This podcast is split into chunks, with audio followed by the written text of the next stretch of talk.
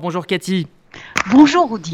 On va tout d'abord évoquer cet incident euh, très grave ce matin en Cisjordanie. Un manifestant euh, palestinien euh, a été tué. Oui, euh, d'abord cette affaire est toujours couverte plus ou moins par la censure en Israël et toutes les données n'ont pas été publiées en Israël mais uniquement sur les euh, sites euh, internationaux. En fait, il s'agit d'une opération de routine que l'armée israélienne opère presque tous les jours et même plusieurs fois par jour dans ce camp palestinien près en, en, Cisjordanie. À la fin de cette opération, il y a eu des arrestations, et des engins explosifs ont été jetés, lancés violemment contre les soldats euh, israéliens. Un, d'ailleurs, a été très légèrement blessé. À ce moment-là, les soldats israéliens ont riposté et au cours de cette riposte, un Palestinien a été euh, tué. Voilà les informations que nous pouvons pour l'instant euh, diffuser sur cet incident grave ce matin en Cisjordanie. Merci Cathy. Alors c'est avec les honneurs que Naftali Bennett a été accueilli hier à Abu Dhabi pour la première visite d'un chef de gouvernement israélien aux Émirats arabes unis. Naftali Bennett parle de relations excellentes entre les deux pays et de relations à renforcer. Oui, d'abord c'est un voyage historique. Hein. Euh, premier ministre, la première fois qu'un premier ministre de l'État d'Israël euh, vient en visite officielle euh, dans les Émirats Arabes Unis. Il faut se rappeler que Benjamin Netanyahu avait presque été lui qui était à l'origine de ces fameux accords Abraham, mais que pour des raisons et techniques et politiques également, il, il ne s'était pas rendu. C'est clair que ces accords Abraham ont changé de tout en tout la situation stratégique de l'État d'Israël au Moyen-Orient, et donc ce voyage a une importance énorme non seulement pour Israël, mais pour l'ensemble du Moyen-Orient dans le cadre justement du renforcement des, relations entre Israël et tous ces pays arabes modérés euh, sunnites. Maintenant, il est clair, et ce n'est pas dit officiellement, mais tout le monde sait que les deux dirigeants parleront également beaucoup de l'Iran. Il faut savoir que Israël s'inquiète euh, depuis quelques mois d'un certain rapprochement entre les Émirats arabes unis et l'Iran, et c'est clair que Naftali Bennett euh, parlera également de ce sujet avec la direction des Émirats arabes unis. Maintenant, une autre première dans ce voyage, la l'avion officiel de l'État d'Israël, de El Al, avec les couleurs bleu et blanc et la Magen David israélienne, ont survolé hier l'Arabie Saoudite suite à un, accord spécial particulier qui a été accordé par euh, Riyad à Israël pour survoler son territoire. Et là également, il y a quelque chose de nouveau et d'important.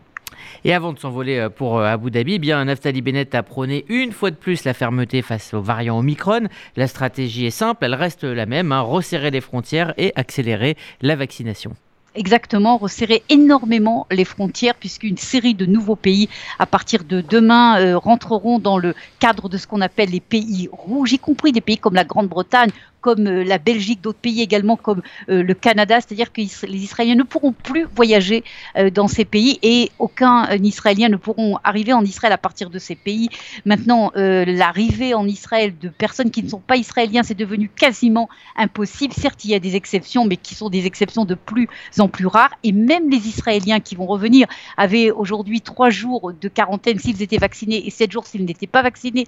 Apparemment, dans quelques jours, tout le monde aura sept jours de quarantaine. En clair, c'est une quasi-fermeture des frontières euh, d'Israël, comme l'ont fait également beaucoup de pays. Maintenant, sur l'histoire de la vaccination, certes, il y a un appel à la vaccination, mais la décision de cette fameuse quatrième dose, dont on avait parlé, vous et moi, Rudy, il y a une semaine, la décision hier a été prise de ne pas aller en direction, pour l'instant en tout cas, d'une quatrième dose de vaccination.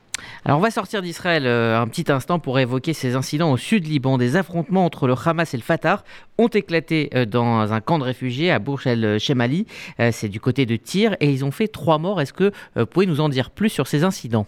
D'abord, il faut dire que ce n'est pas la première fois. Il y a une série d'incidents depuis euh, quelques mois entre le Hamas et le Hezbollah. Il faut se rappeler que le Hamas, euh, organisation extrémiste euh, sunnite, et le Hezbollah, organisation chiite, ont pendant des années et des années été l'une contre l'autre, avec beaucoup de violence l'une contre l'autre. Mais évidemment, le point commun de vouloir la destruction de l'État d'Israël les a rapprochés et le Hamas a envoyé ses hommes s'entraîner avec le Hezbollah. Mais vous voyez, ça marche pas longtemps, puisqu'il a fallu quelques mois seulement pour que des incidents graves éclate. Et en fin de compte, la, différence, hein, le fossé idéologique entre le Hamas et le Hezbollah, c'est ça qui est à l'origine euh, de ces euh, accrochages très violents entre ces deux organisations. Et apparemment, le fait de vouloir la destruction de l'État d'Israël, ça suffit pas pour euh, créer une entente entre ces deux organisations extrémistes, terroristes, radicales.